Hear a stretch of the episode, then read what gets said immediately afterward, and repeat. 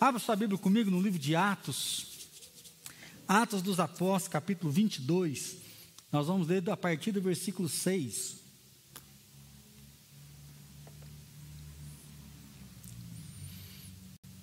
Atos capítulo 22, versículo 6.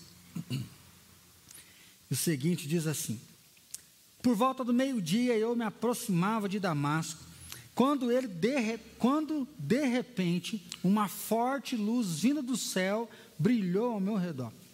Caí por terra e ouvi uma voz que me dizia: Saulo, Saulo, por que você está me perseguindo? Então perguntei: Quem és tu, Senhor? E ele respondeu: Eu sou Jesus, o Nazareno, a quem você persegue. Os que me acompanhavam viram a luz mas não entenderam a voz daquele que falava comigo. Os que me acompanhavam viram a luz, mas não entenderam a voz daquele que falava comigo. Nosso tema hoje é ouvindo a voz de Deus, e aí eu não sei como que você consegue absorver essa temática. Vira e mexe a gente escuta aí nos corredores aqui da igreja, até nas famílias, nossa, minha mãe fica falando assim: Deus falou comigo, Deus falou comigo. Ah, meu pai fala: Deus falou comigo, Deus falou comigo. Que jeito que esse negócio que Deus falou comigo que eu não consigo entender. Né? Então, assim, ouvir a voz de Deus, ao mesmo momento que tem pessoas que estão ouvindo direto, a outros parece que passa por um deserto. Parece que Deus se cala, parece que Deus não fala com a gente no caminhar. E aí eu queria que você pensasse hoje um pouquinho, né, a voz de quem que você gosta de ouvir, né? a voz de quem que você espera. Porque a perspectiva é que quando nós ouvimos uma voz, isso já relembra a gente história. Às vezes é um amigo que faz tempo que você não ouve, às vezes é alguém que você está com saudade. Quando ele liga, você escuta a voz, na mesma hora você consegue trazer à memória né, várias coisas. É muito gostoso quando a gente tem filho e a gente pega aquele bichinho pequenininho ainda, né, que não fala, que só chora, mas quando ela percebe a voz e consegue diferenciar a voz da gente, e aí você começa a falar, você vê ali, ó, procurando o som, né, sendo já direcionado, por quê? Porque é a voz do pai, é a voz da mãe, né, aquela voz que escutava quando está na barriga, é esse mistério que a ciência está falando, que desde lá já vinham formando algumas ligações, assim, como que a voz traz vida? Né? Como que a voz nos conecta, como que a voz nos liga. Mas, infelizmente, a pandemia parece que ela roubou um pouco da voz, assim. A nossa voz está abafada na máscara. A nossa voz agora está meio isolada dentro de casa. Antigamente, né, era nossa feijoada, julho, né, nossa festa caipira, na última que nós fizemos, tinha até um touro mecânico, 250 pessoas na nossa festa. Então, assim, que loucura que foi, que coisa gostosa que foi.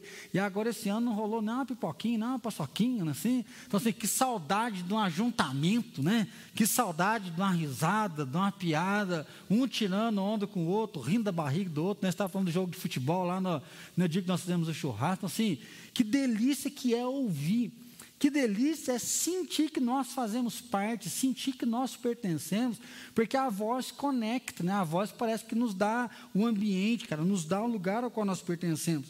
Mas a pandemia tirou um pouco disso e parece então que as vozes diminuíram, e até mesmo com relação à fé. Eu creio que uma das coisas que eu mais ouvi nesse tempo de pandemia, nós tem que voltar logo os cultos no templo, porque parece que eu estou esfriando sozinho, é muito difícil buscar, sozinho não é fácil. Parece que aquela fé que a gente tinha, parece que ela, ela não está daquela forma. Então, assim, como olhar então para a voz de Deus, como pensar a voz de Deus nesse tempo? E aí você está ouvindo a voz de Deus, você está em conexão com Deus, você tem entendido a voz de Deus, ou durante todo esse tempo parece que Deus se calou, parece que o céu está fechado, vitrificado, e essa comunicação ela não está acontecendo. Esse texto, acho que ele é muito forte, porque ele fala de Saulo.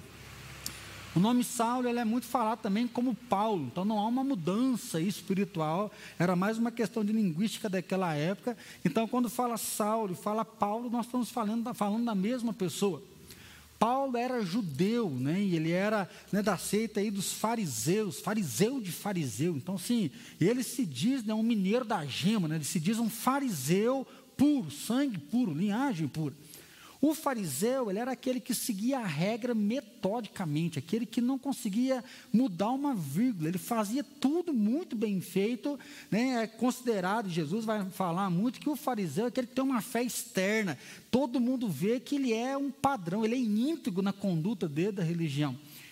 E uma das regras né, do judaísmo, o farisaísmo defendia muito, é que só existe um Deus. E aí aparece Jesus declarando que ele é o Filho de Deus, e aí há uma briga. Né? Há ali um cisma, porque o judeu, o fariseu, fala que Deus é o único Deus. Aparece Jesus dizendo que é o Filho de Deus e que é o próprio Deus. Quem vê a mim vê o Pai. Então houve um estranhamento muito grande.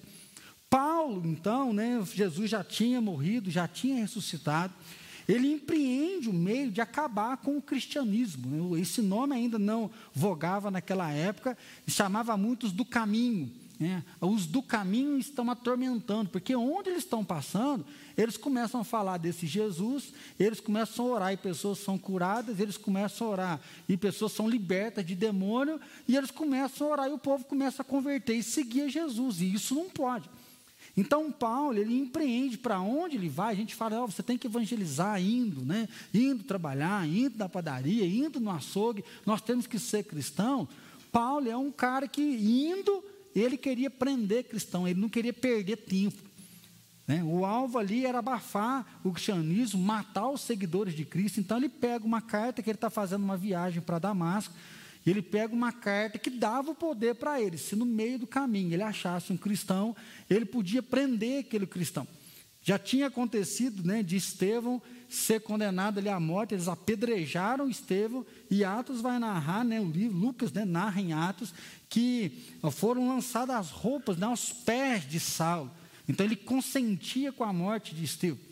Eu acho que pensando um pouco no mundo que nós vivemos, né, se fala de uma ala muçulmana que quer exterminar aquele que diz crer em outro Deus, não são todos, como a gente começa a perceber um pouco mais. Então, se Paulo era desse, que se você declarar que você crê em Jesus, que você está andando na seita do caminho, ele queria prender e matar, porque você está falando uma heresia e isso não pode.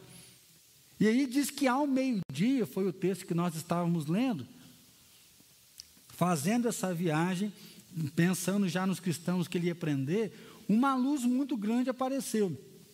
A luz foi tão forte que ele cai literalmente do cavalo e ele escuta a voz: Saulo, Saulo, né, por que, que você me persegue? Então, se ele está ouvindo isso, acontece aqui um evento sobrenatural, ou seja, Jesus aparece para ele né, nessa luz, né, há uma teofania, uma revelação de Deus ali, e os amigos que estavam com ele estavam percebendo. Então não foi uma alucinação que Paulo teve. Não foi um evento que só Paulo. Vocês viram isso? Viram isso? Não, não vimos nada, não. Não estamos sabendo nada, não. Não, uma luz, uma pessoa, uma voz. Ô Paulo, você fumou um, você surtou, não aconteceu nada. Não foi assim. Porque diz que aquelas pessoas, eles veem, eles ouvem aquilo ali, mas eles não conseguem entender. E aqui há, de certa forma, uma curiosidade. Porque Paulo, ele começa a conversar, quando fala, Saulo, Saulo, por que me persegue? Ele fala, mas Senhor, quem é você? Ele fala, eu sou Jesus, o Nazareno, ao qual você está perseguindo. Porque Jesus já tinha morrido e ressuscitado. Ele fala, eu sou aquele ao qual você persegue. Eu sou aquele que você diz não ser o Filho de Deus e você está atrás de mim para acabar com as pessoas. O que nós percebemos aqui é que Deus está falando. Né? Porque que Paulo ouviu a voz de Deus, Paulo viu um sobrenatural acontecendo. Hebreus capítulo 1, versículo 1 e 2 diz assim: Havendo Deus outrora falado muitas vezes e de muitas maneiras aos pais, pelos profetas, nestes últimos dias nos falou pelo Filho, a quem constituiu o herdeiro de todas as coisas, pelo qual também fez o universo a carta aos Hebreus diz que Deus ele falava já aos pais, aí nós estamos falando dos pais, né? Pai Abraão, os pais da fé, que Deus se comunicava através dos profetas. E é interessante porque ele fala assim que de muitas maneiras e muitas vezes, porque Deus fala de forma diferente. Deus ministra o coração de forma diferente às pessoas. Deus usava os profetas, assim, muitos profetas ouviam audivelmente a voz de Deus e ele lançava aquela mensagem. Nós vamos ver Deus falando com a palavra proclamada, nós vamos ver Deus falando na simbologia. Ele fala para Isaías: anda três anos sem roupa, nu. As pessoas vão envergonhar você, vão humilhar você, e você vai dizer: da mesma forma que eu estou humilhado, se vocês não arrependerem, vocês serão humilhados também, porque a mão de Deus vai pesar sobre a vida de vocês. Nós podemos ver que a Bíblia nos diz, no salmista vai falar, que os céus proclamam agora de Deus. Nós vemos Deus falando através da criação. Nós vemos Deus falando através dessa grandeza que é né, a nossa massa encefálica. Quando você começa a estudar como que um negócio que é uma massa né, vai produzir pensamentos, vai produzir memória, vai produzir sentimento, vai comandar o corpo inteirinho, que parece que você está tendo um infarto de tanta nervo, uma falta de ar, e você vai falar, não, isso aí é psicológico, está na mente. Você um Deus que é tão grande, que fala através da criação, um Deus que se revela ao seu povo. Um Deus que usa grande tempestade para falar da sua fúria, como Jonas, que está fugindo dentro de um barco, e os marinheiros desesperados falam: Sim, quem é você? De onde você veio? O que, que você fez? Que Deus está bravo com a gente, quer matar a gente. Então, se Deus está furioso, porque olha a tempestade.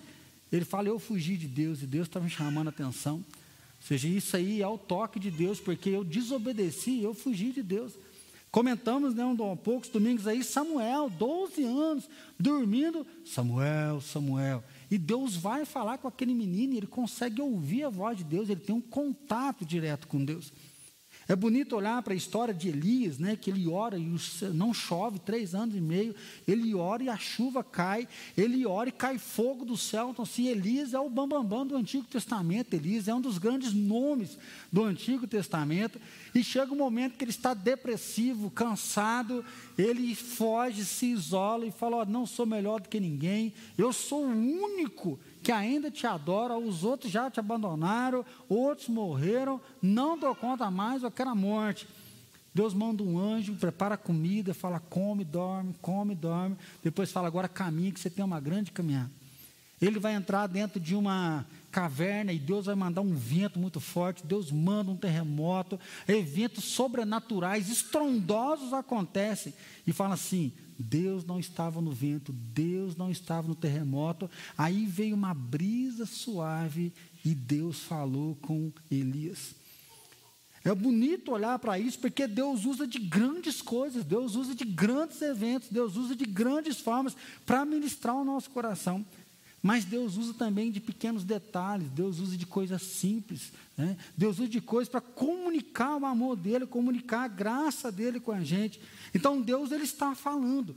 Você está conseguindo ouvir a voz de Deus na pandemia? Você está conseguindo ter sensibilidade, perceber que Deus tem te chamado, que Deus tem despertado, animado, encorajado? Você está conseguindo perceber Deus no meio de tudo isso? Os discípulos ouviram a voz porque ele estava falando, e aqui é muito forte porque é alguém que não está jejuando, alguém que não está orando, é uma pessoa que é anticristo, é assim? Ele está contra o Cristo, ele está querendo acabar, e aí Jesus aparece para ele, Jesus fala com ele. Às vezes essa pessoa é você, que ainda não acredita, às vezes está com o coração duro, ou às vezes você que já teve uma experiência né? Eu sempre comento aqui que de vez em quando me dá umas crises, eu penso assim: será que eu venho à igreja porque eu sou pastor ou porque eu sou crente mesmo? Porque o meu trabalho é aqui. Então a gente corre um sério risco de ler a Bíblia, de orar, porque tem que pregar. Porque se a gente não tiver uma vida, como que Deus vai falar? E tem hora que isso traz um impacto. A gente começa a pensar como que vai a caminhada. E aí, toda vez que eu tenho, o que vem sempre no coração é que a voz de Deus sempre direciona. Porque mesmo antes de ser pastor, Deus já tocava, Deus já falava. A gente poder olhar hoje para minha casa, que minha mãe se converte, 16 anos depois meu pai se converte, meus irmãos estão convertidos, as minhas cunhadas são convertidas, os meus sobrinhos são convertidos. Domingo passado, lá em Machado, com o pastor Platini, o Nicolas fez a pública profissão de fé dele, porque porque Deus tem falado na minha família. Deus tem falado no meu lar, nós podemos dizer que nós, da nossa casa, servimos ao Senhor, porque, porque lá nós ouvimos a voz de Deus e é isso que mantém a gente aqui. Isso é bonito olhar para o batismo e ver que o batismo é um sinal realmente da graça de Deus. O batismo é um sinal que, no meio de tanto barulho, de tanto movimento, de tanta tensão que você está na tela, está no computador, está pensando o que você tem que fazer, pensando em um acolar, mas que Deus toca o nosso coração que Deus fala na nossa vida. Então, se Deus fala por meio da palavra, Deus fala por meio do evangelho, Deus fala por meio de artistas que compõem uma música, e às vezes você está meio fraco, desanimado, desmotivado, e aí não sei se já aconteceu com você, você escuta uma música, que aquilo entra como uma espada no coração da gente, parece que aquilo dá ânimo. Parece que aquela música dá força para a gente, você põe para repetir, repete de novo, repete de novo, que o povo fica, tá louco, muda esse negócio aí. Aí você, não, vai ficar essa aqui, porque assim, é aquela ali, você está no carro, você está no fone, você está sem escutar, mas você está ali cantarolando ela, por quê? Porque é aquele Deus ministrando o coração da gente. Já aconteceu, provavelmente com você, de ler um versículo bíblico que você já leu um monte de vezes, e fala assim, não é possível que isso aqui não estava aqui e eu nunca percebi. É gostoso, né? Eu já sei que eu li a Bíblia completa 12 vezes, que eu contei, né? De Gênesis a Apocalipse. E aí, mesmo lendo 12 vezes, mesmo pregando há 17 anos e lendo o livro, lendo o comentário, tem dia que eu olho e falo, não é possível que esse versículo estava aqui. E aquilo ali toca o coração da gente, parece que vem com uma espada que dá um impacto, que faz a gente repensar a vida da gente inteirinha, por quê? Porque Deus continua falando. Deus usa pessoas para conversar, Deus usa pessoas para nos orientar, Deus usa pessoas para tocar sem sequer elas saberem. É, teve uma coisa que aconteceu lá em Machado ainda, quando eu era solteiro, eu estava com um problema muito forte em uma área, aquilo estava me machucando, eu estava com muita dúvida, o que, que eu ia fazer, se eu ia fazer certo, se eu ia fazer errado, e um dia tinha uma menina lá que tinha uma loja, eu fui lá na loja, a gente está conversando, ela falou assim, ô Tato, quero dar esse versículo para você, por causa disso. E aí ela falou por que que era e deu o versículo. Na hora que ela foi falando, eu senti muito claro Deus falando assim, não é por causa disso que ela está falando, não, é por causa daquilo que você está precisando, não é? Aí eu, ah. E depois que ela terminou, eu falei assim, o versículo foi uma benção, você só enganou por que que era, que é outra coisa, mas muito obrigado, porque aquilo lá me acalmou, me libertou, por quê? Porque Deus fala. Eu vi uma vez uma pessoa falar assim que Deus fala tão baixo que ninguém percebe mas tão alto que é impossível negar a voz dele no nosso coração. Deus fala tão baixo que ninguém percebe, mas tão alto que é impossível no nosso coração negar que ele está falando, nem que ele já falou sobre nós. Então a voz de Deus, ela é poderosa, e nós não podemos esquecer disso. Porque nessa sociedade né, de ativismo, de sucesso, de empreender, de fazer, nós entramos às vezes numa rotina muito grande que nós começamos a perder a majestade de Deus, a grandeza de Deus, o senhorio dele, o governo dele sobre a nossa vida, o cuidado dele, o senhorio dele sobre toda a situação. Já mencionamos aqui Zaqueu. Como pode um homem sentar à mesa para comer e acabando o jantar ele se levanta e fala: Olha, quem eu roubei, eu vou devolver. E eu vou dividir metade dos meus bens com a pessoa. Como pode, depois de um jantar sentado com Jesus, o cara levanta, ele fala: Olha, todo mundo que eu roubei até aqui, eu devolvo. Olha, a metade dos meus bens eu vou distribuir, eu vou dar para os pobres. Acho que uma comparação que a gente pode fazer é pensar num político com uma longa carreira, que é um político ladrão, corrupto, que já pegou dinheiro de tudo quanto é jeito, em um jantar ele se levantar e falar: olha, todo o dinheiro que eu peguei errado eu vou devolver para o Brasil, vou devolver para o governo, e todos os bens que eu tenho eu vou dividir e eu vou dar para os pobres. Como que é possível? É possível por quê? Porque Zaqueu ouviu a voz de Deus e a voz de Deus é poderosa. A voz de Deus traz impacto, a voz de Deus incomoda, a voz de Deus transforma. E é isso que começa a acontecer, que a gente viu com Saulo. A mulher samaritana, ela chega lá e ela está conversando com Jesus no poço. Onde que a gente deve ir? Nós vamos na católica, nós vamos na espírita, nós vamos no centro de Umbanda, nós vamos na IPI, no culto das 5 e meia, das 19 e meia. Onde que a unção vai estar melhor? O que, que vai estar melhor para a gente poder fazer? E Jesus fala para ela, olha, você está preocupada com o lugar, mas você está esquecendo quem. Você está preocupado onde tem mais poder, onde que é o lugar certo, onde que é o lugar correto. Eu falei, mas você está esquecendo que Deus procura adoradores que adoram espírito em verdade. que você precisa se render a Deus, se entregar a Deus, e aí você vai saber qual é o lugar certo. Se você, aí Jesus fala, se você conhecesse com quem você está falando, você ia pedir água, e aí sim você ia beber dessa água que jorra para a vida eterna. Então, assim, se você me conhecer, a tua fome vai ser saciada. Se você me conhecer, a tua sede vai ser saciada. E aí sim você vai buscar Deus em verdade e não ficar jogando para um lugar para o outro. Porque ela ouviu a voz. Ela corre para a cidade, aqui tem um evento fantástico. Porque ela volta e fala: gente, achei o Messias, ouviu o Messias, ele falou isso, ele sabia que eu já era casada cinco vezes. Esse homem disse ser o Messias. Muitas pessoas da cidade se convertem ao ouvir o testemunho dela e eles vão até o poço, chegando lá, eles ouvem a Jesus e falam: Antes nós cremos em ouvi-la, mas agora nós cremos porque nós ouvimos ele. Então, mulher samaritana, nós cremos porque nós te ouvimos, mas agora nós ouvimos Jesus e o batismo mostra isso. Dificilmente alguém que batizou hoje no primeiro culto, batizou agora, dificilmente você ouviu, às vezes, uma revelação individual e pessoal de Deus na sua vida, e por isso você batizou. Geralmente nós ouvimos alguém testemunhar, nós ouvimos alguém falar, você vem a um culto, alguém te convidou, alguém tem orado por você, aconselhado você, ajudado você na dificuldade, na crise, e quando você começou a ouvir a pessoa, Deus começa a ministrar e você se entrega a Deus. Até o momento que você se batiza, você aprende, você começa a buscar, aí você consegue ouvir a Deus e ter as suas próprias experiências. Aí antes a gente vivia da experiência do outro, que o pastor falou isso, o fulano falou isso, o Bertano falou isso. Nossa, você viu aquele missionário lá? Até a hora que a gente fala, olha, Deus fez isso na minha vida, Deus falou comigo, eu já alcancei essa graça, Deus tem me dado a vitória, Deus tem me sustentado, Deus tem me fortalecido. Então, que voz é essa que até os demônios obedecem. Deixa a gente ir para aquela manada de porcos, seja, o demônio não tem a liberdade para ir sozinho, ele está diante do rei dos reis. E Jesus tem que dar permissão. Jesus ele chega, um demoniado já ajoelha, que tem eu contigo, ou seja, você já veio me atormentar porque você é mais poderoso. Que voz é essa que acalma a tempestade? Os discípulos estão desesperados, o vento soprando, a tempestade caindo, o barco vai afundar, eles chacoalham Jesus, não é possível que a casa caindo, o Senhor dormindo, o Senhor não vai fazer nada. E Jesus vai lá, acalma o vento, e já sai.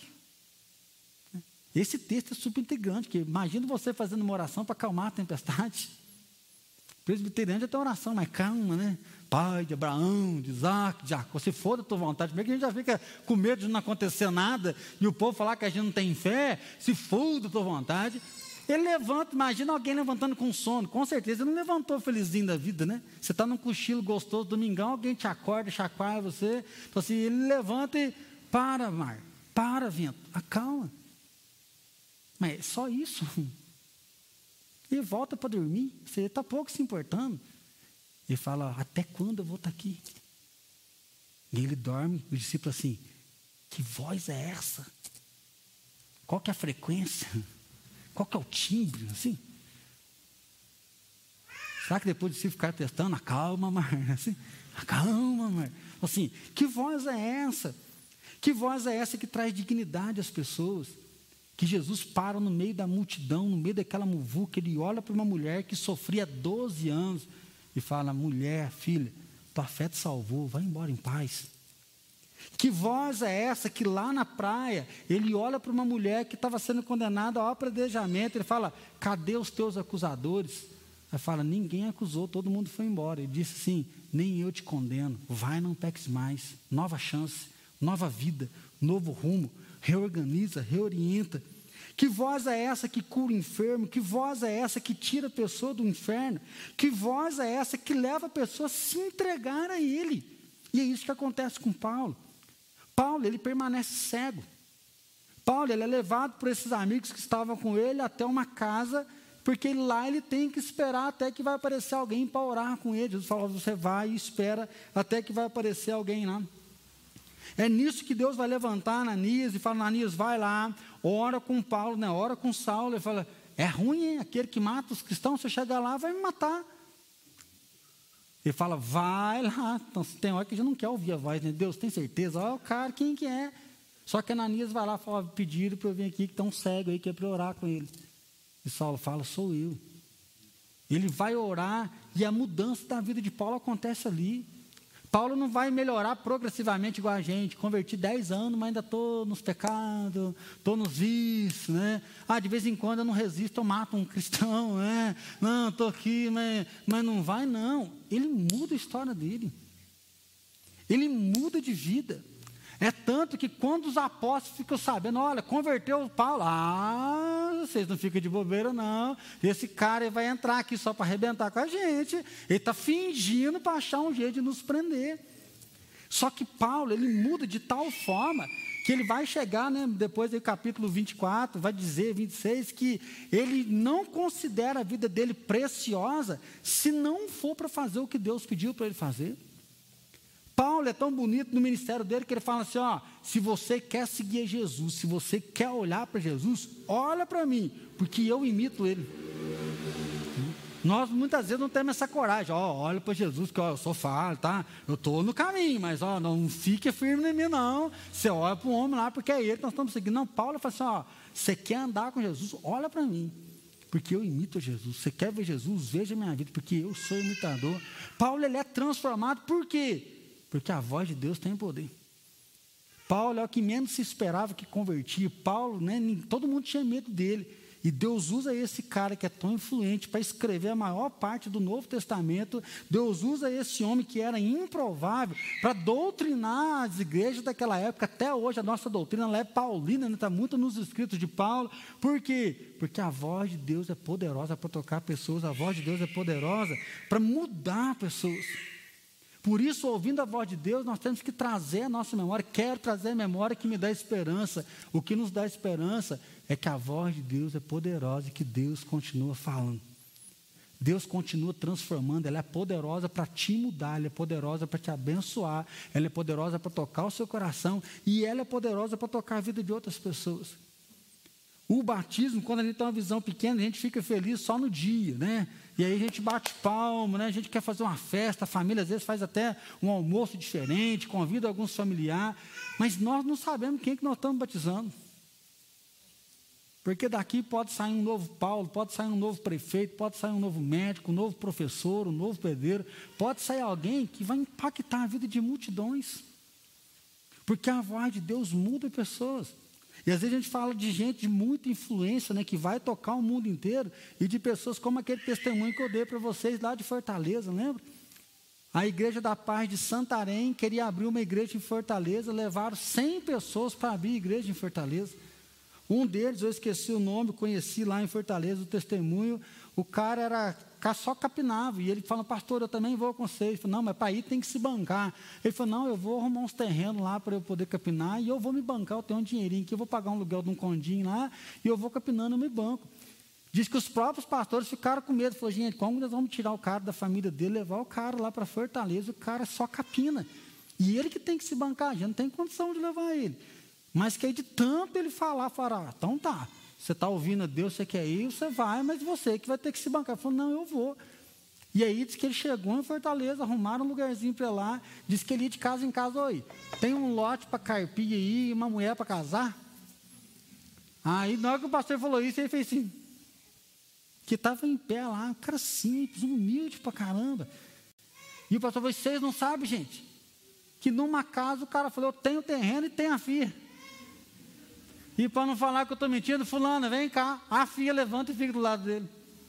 Foi assim.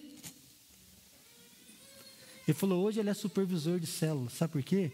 Ele abriu uma célula junto com ela. A célula multiplicou, multiplicou, multiplicou. Ele virou líder, ele foi multiplicando. Ele falou, hoje tem 300 pessoas debaixo da liderança dele. Por quê? Porque ele ouviu a voz de Deus. Deus fala com os grandes, mas Deus fala com os pequenos. Porque a voz de Deus é poderosa para mudar a vida de pessoas. Porque às vezes a gente concentra tanto no ouvir. Ah, eu preciso ouvir a voz de Deus. Ah, eu quero ouvir. Ah, faz tempo que Deus não fala. Ah, dá até uma inveja quando eu estou perto do irmão. Ele fala, ai, Deus está falando comigo. Ai, estou sentindo a presença de Deus. Parece que eu não sinto. E aí o impacto da voz de Deus é que ela muda a vida das pessoas. E é isso que Deus fez com Saulo. A vida dele é mudada, a vida dele é redirecionada. Ele cria uma paixão e ele vai transtornar o mundo por onde ele vai passar. Então Deus continua falando, a voz de Deus é poderosa. Em último, ainda tem pessoas que ouvem, mas não entendem. Eu acho que não é de propósito que Lucas deixou narrado para nós que enquanto Paulo caiu, ficou cego, e Saulo, Saulo, por que me persegue? Quem és tu, Senhor? Paulo está ouvindo e entendendo. Tem dois atrás que não está entendendo nada, mas está ouvindo. Tem dois atrás que está vendo a luz, mas não está não tá conseguindo discernir o que está acontecendo. Nós não temos relatos se eles se converteram, como que foi. Só fecha isso, que quem estava com ele não conseguiu entender. E aí é uma missão para nós que já ouvimos. Porque às vezes você ouviu, às vezes a sua vida foi mudada, foi transformada, e tem gente que anda com você, que às vezes escuta as mesmas coisas, mas não consegue entender. E aí nós temos exemplo, oi, você está entendendo o que você está lendo? Como eu vou entender se não tem quem me explique? A fé vem pelo ouvir, ouvir o que da palavra de Deus, mas como ouvirão se não há quem pregue? E aí o chamado nosso é o que? Batiza, anuncia o evangelho, ensina eles a guardar. E aí sim, igual a mulher samaritana, ela ouve e fala para as pessoas, as pessoas vêm até Jesus e falam: olha, antes a gente criou porque nós te ouvimos, mas agora nós ouvimos o Mestre, nós bebemos da fonte do Mestre. Então, meus irmãos, a pandemia está aí, mas Jesus diz: Vinde a mim todos estáis cansados, sobrecarregados, que eu vos aliviarei. A pandemia está aí, mas Jesus fala: se você quiser entrar no reino dos céus, você precisa nascer de novo. Você precisa nascer da água e do Espírito, ou seja, você precisa mudar de vida, reconhecer os seus pecados, entregar a sua vida a mim e viver como nova criatura. Não adianta batizar e viver do mesmo jeito, não adianta batizar e passar só pela água. Ter só um cinto de arrependimento que depois não muda nada, mas é beber da água do Espírito, porque realmente essa é a nova vida. A pandemia está aí, mas Jesus diz: vai, vende tudo que tem, depois me segue. Por quê? Porque Jesus sabia que aquele jovem amava mais o dinheiro do que ele. Jesus não tem problema com riqueza, Jesus não perde voto de pobreza, mas para aquele jovem que se achava bom demais, Jesus falou para ele: tem uma coisa que te falta, é entregar o teu coração para mim, porque o teu coração está no dinheiro. E aí encerra o texto dizendo que aquele homem foi embora triste, porque ele tinha muito dinheiro. Tem muitas pessoas que ouvem, mas vão embora tristes. Tem muitas pessoas que ouvem e não entendem. E é por isso que nós estamos aqui como igreja.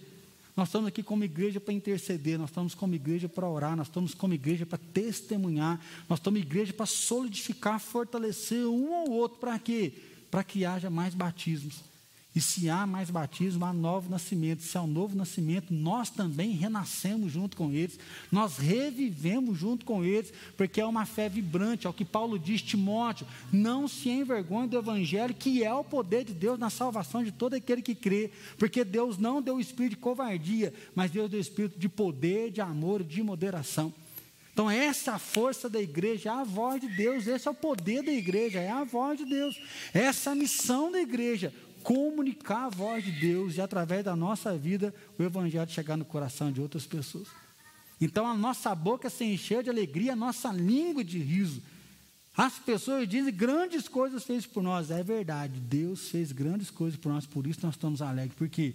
Porque nós ainda estamos ouvindo a voz de Deus. Porque a nossa igreja não está morta, a nossa igreja está viva. Né? Nós estamos ouvindo a Deus e nós podemos caminhar firmado com Ele. É por isso que Jesus, então, na última noite, na noite que ele foi traído, ele toma o pão, ele toma o cálice e disse: Esse é o meu corpo que é partido por vós. No seu último momento com os discípulos, Jesus pega aquele pão e fala: Esse pão, ele é o símbolo de que a minha carne vai ser rasgada por vocês. Eu estou entregando a minha vida por vocês. Vocês não vão precisar morrer, vocês não vão se sacrificar, porque eu vou sacrificar por vocês. Jesus pega o cálice e fala: Esse é o cálice da nova aliança do meu sangue. Ou seja, a partir de hoje, o sangue derramado é o meu. Você não vai precisar trazer um carneiro, trazer uma ovelha, porque eu estou me entregando para vocês. Jesus falou: toda vez que você comer e beber, você vai anunciar a minha morte fazer isso até que eu volte. E eis que eu vou estar com vocês todos os dias até a consumação do século. Batismo e Santa Ceia. Nós relembramos que ele morreu por nós para nos dar uma nova vida. Nós comemos do pão e bebemos do cálice para lembrar que ele morreu por nós e ele vai voltar. Então nós vamos habitar com Deus na eternidade, nós viveremos com Deus na eternidade. Mas por isso Jesus fala: examine-se, pois, o homem a si mesmo.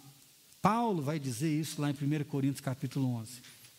Coríntios era uma igreja bem dividida. A gente percebe em Coríntios muito ciúme, a gente percebe em Coríntios muitas brigas, a tal ponto das pessoas que tinham mais poder dentro da igreja comia e deixava aquele que não tinha nada sem. E aí Paulo fala: onde já se viu isso? A igreja é o corpo, e no corpo ninguém pode ficar sem receber nada. Isso que ele fala: você tem fome, come na sua casa, porque aqui é um banquete para todos. Nós acreditamos que quando Paulo fala, Paulo fala assim: examine-se, pois, o homem a si mesmo, para que ele não venha tomar condenação.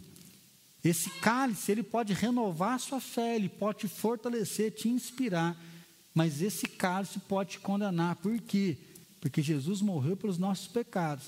Mas ele diz assim: você vai ser perdoado igual você perdoa. Na oração do Pai Nosso, perdoa os nossos pecados como nós perdoamos o outro. E Jesus ele fala: olha, não tome condenação. A Santa Ceia é um banquete que nos liga a Cristo. A Santa Ceia é um banquete que nos liga como corpo. A Santa Ceia nos coloca de novo ao centro, que Jesus está nos convocando a viver com Ele por Ele e para Ele. A Santa Ceia é um marco na nossa vida, sim, para lembrar que nós somos perdoados, regenerados, lavados pelo sangue de Jesus, mas nós temos que nos voltar para o caminho, porque Jesus vai voltar, o nosso Senhor vai voltar, a voz dele é: Eis que eu volto sem demora, vou voltar como um ladrão para buscar a minha igreja. Então a Santa Ceia é uma oportunidade para o arrependimento a Santa Ceia é uma oportunidade para dizer: Eu já me batizei, eu sou nova criatura. E assim, se alguém está em Cristo, é nova criatura. As coisas antigas já passaram e eis que tudo se fez novo. Um cristão que não ouve a voz de Deus, ele vai querer viver sempre uma vida antiga. Um cristão que não ouve a Deus, ele vai querer pautar a vida dele. Ah, mas o outro não fez. Ah, mas o outro está assim. Ah, mas o outro faz isso. Mas o outro faz acolá. Agora, um cristão que ouve a Deus, ele fala: Eu faço, porque Deus pediu para fazer. Eu não faço, porque Deus pediu para eu não fazer. Ah, é difícil, mas eu tenho ouvido a voz de Deus e eu estou buscando para que essa voz seja cada vez mais audível. Tão silenciosa que ninguém escuta, mas tão alta que é impossível dizer para o nosso coração que nós não ouvimos a voz dele. Queria convidar então você a curvar sua cabeça agora. E se tem algum pecado, queria convidar você então a confessar. Se confessarmos nossos pecados, Ele é fiel e justo para perdoar e purificar de toda e qualquer injustiça. Se você vê que às vezes não está ouvindo a voz de Deus, fala com Ele. Fala, Jesus, eu estou com saudade. Fala, Deus, eu estou com saudade. Às vezes na correria ficou distante. Peça a misericórdia dele sobre você. Às vezes você perdeu a fé no poder. Essa voz é como se não tivesse poder mais. Ah, Senhor, eu te peço perdão porque eu fiquei um pouco incrédulo. Eu estou só vivendo no embalo, no galeio. Mas eu quero viver realmente com o Senhor. Convidar os presbíteros a virem à frente para poder distribuir. Pai Santo, que amor tão grande foi derramado naquela cruz por nós. Meu Deus, nós pedimos perdão porque muitas vezes nós somos mesquinhos ainda. Às vezes nós permitimos briga, amargura. Às vezes nós damos lugar para a ira no nosso coração e desagradamos a tua vontade. Senhor, às vezes nós corremos tanto que a gente não consegue parar nem para te ouvir. Há um desejo, ó Pai, de todo mundo aqui de ouvir o Senhor. Mas às vezes a gente não tem tempo para orar, para ler a tua palavra, para refletir um pouquinho, de parar, meditar, de tanta coisa que a gente tem para fazer. Infelizmente, nós acabamos confessando que tem coisas mais importantes do que o Senhor na nossa vida. Mas, ó Deus, eu te agradeço porque hoje teve batismo e santa ceia. Agradeço porque nós relembramos que o batismo dá nova oportunidade, nova vida, nasceu de novo, a festa no céu. O Senhor continua falando, comunicando, pessoas estão te ouvindo. Bendito é o teu nome. Obrigado porque a nossa igreja não está morta, a nossa igreja está viva e o Senhor tem ministrado através das pessoas. Ó Deus, obrigado porque a Santa Ceia nos relembra que Jesus morreu para a gente não ficar da mesma maneira. Nós podemos viver o poder do Evangelho, o poder da salvação, sonhar com avivamento, sonhar com pessoas se rendendo. Nós podemos exercitar nossos dons, nosso talento, anunciar o Evangelho, porque nós vamos colher. Pai, mesmo no dia do choro, da tristeza, nós semeamos, porque no dia da colheita vai ser alegria, e hoje para nós é um dia de alegria. Muito obrigado por isso. Assim, Pai, que ao comer e ao beber, o Senhor renove em nós a fé, que ao comer e beber, o Senhor continue falando no nosso coração, para a honra e glória do Teu santo nome. Amém, Senhor.